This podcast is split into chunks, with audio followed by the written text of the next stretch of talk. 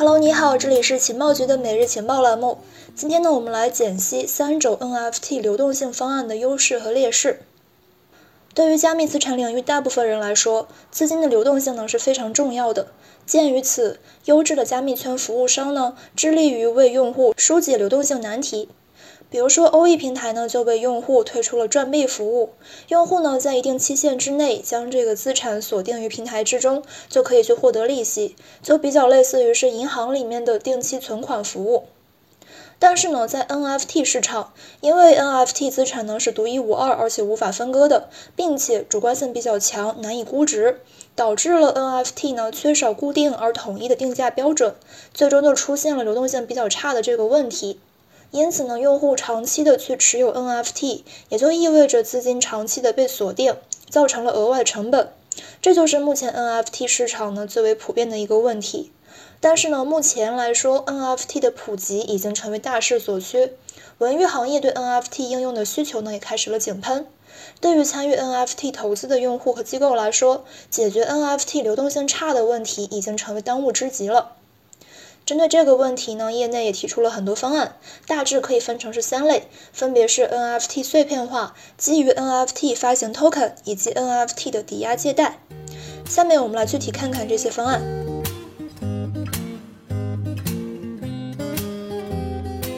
首先来看第一个，就是 NFT 碎片化。顾名思义，NFT 碎片化呢，就是把一个完整的 NFT 自身进行分割，那么购买者就可以以 n 分之一的价格来去获得整一个 NFT 的一部分，用这样的一种降低购买门槛的方式来去提高 NFT 的流动性。不过呢，这个方案面临着 NFT 碎片不能够重组的风险，比如说有人呀不小心弄丢或者是销毁了其中一个碎片，就无法重组恢复最初的 NFT。那么这个时候，其他所有 NFT 碎片也会被变得一文不值。对 NFT 持有者来说，使用这个方式就要冒着彻底失去 NFT 的风险，还需要付出一定的 gas 费，收益呢却是等于或小于 NFT 本身的价值。对比之下，还不如直接卖掉呢。所以说，这个方案采用者呢是比较少的。第二种方式呢，就是基于 NFT 来发行 token。三月十七号，BAYC 也就是无聊猿俱乐部宣布发行 ApeCoin，用于在 Web 三构建其去中心化的社区，并且呢会将这个代币空投给持有 BAYC 和 MAYC 的用户。通证持有者呢享有 Ape 生态的独家访问权限，还可以对 ApeCoin DAO 的治理提案进行投票。这个项目呢就是基于 NFT 发行 Token 的典型代表。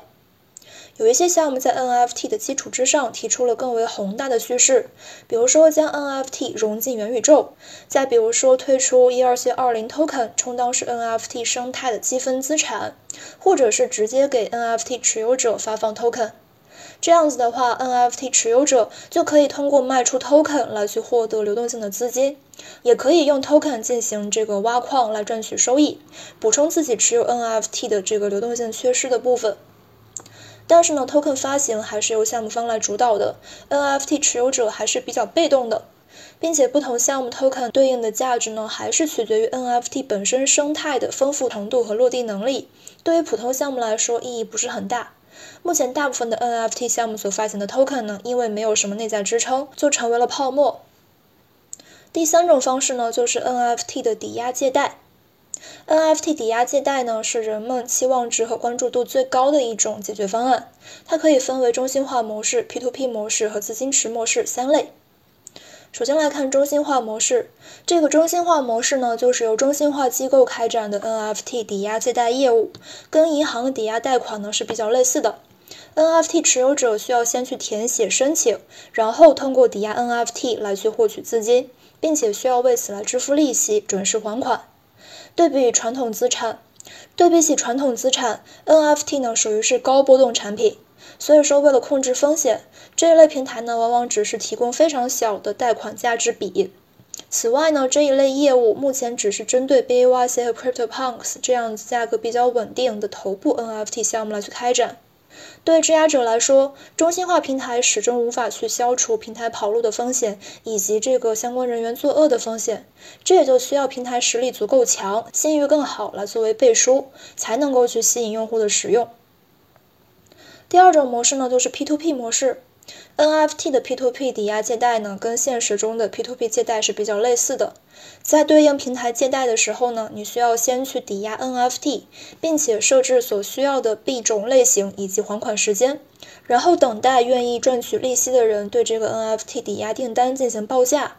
主要是提交贷方所认为的合适的借款金额和贷款利息。这个机制呢，类似于拍卖，任何人都可以出价。然后呢，你可以从这些报价之中呢，去选择一个最优金额和利率的订单，然后来去完成这个借贷。但是呢，如果你所收到的这个报价远远低于你对 NFT 价值的预期，你就只能继续等待其他人来报价。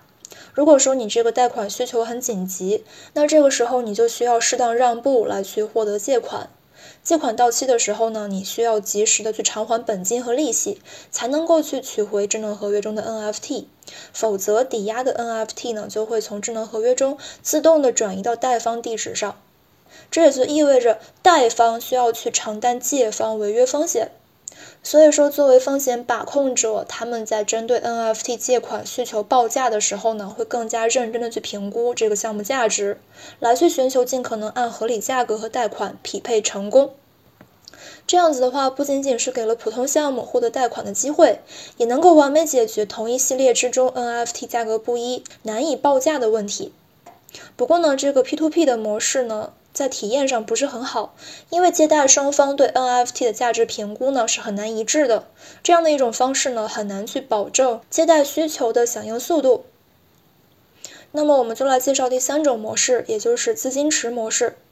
资金池模式呢可以分成两种，一种呢是直接建立具体 NFT 系列和某一个 token 的流动性池，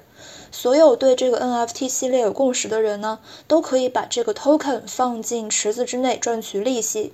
NFT 拥有者呢，可以在平台池子注入 NFT，直接借出 token。而另外一种呢，是用户将 NFT 存进池中，铸造一种衍生品 token，并且可以在任何时间赎回池中资产，然后再将这一些 token 投进到池子里面兑换其他的 token。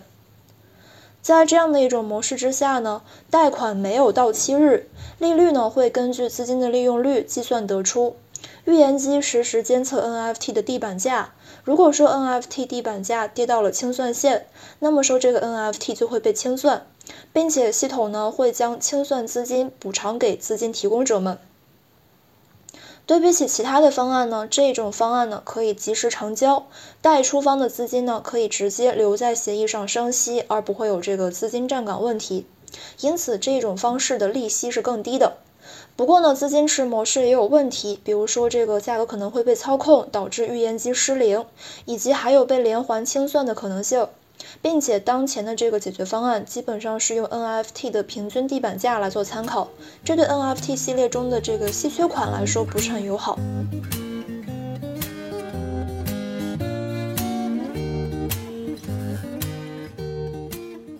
那么最后一个部分，我们来比较一下三种流动性解决方案的优势和劣势，哪一种更具潜力呢？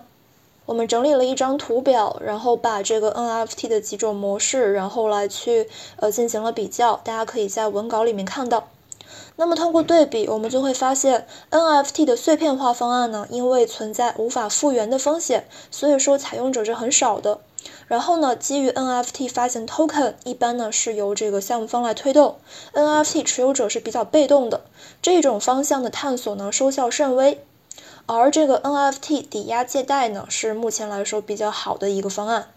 抵押借贷中的 P2P 模式呢，在项目的适配度上是更具普遍性的，蓝筹项目和一般项目都有可能会撮合成功。但是呢，在用户体验感上，它的这个响应速度是比较慢的。竞价制呢，导致了贷方报价之后不一定能够去匹配到订单，会导致资金站岗问题。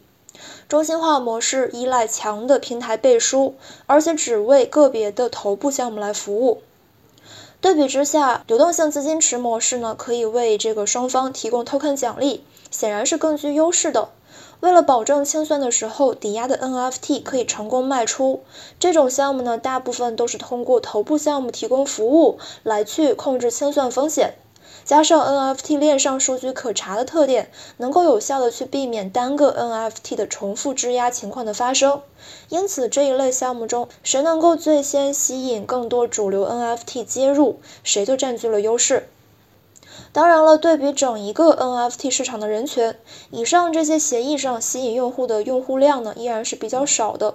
究其原因，一方面呢，是因为当前的这个流动性方案没有什么普适性，往往呢是对蓝筹项目更友好，而蓝筹项目的持有者属于是少数人群。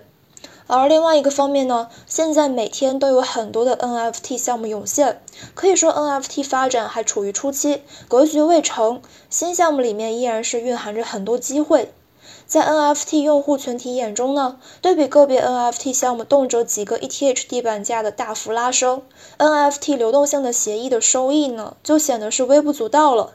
因此呢，当前他们的目光更多还是投注在发现新项目上。随着 NFT 生态持续发展，流动性问题呢，必然会成为 NFT 领域突破发展瓶颈的一个破题重点。解决 NFT 流动性问题的协议呢，将会在未来捕获巨大价值。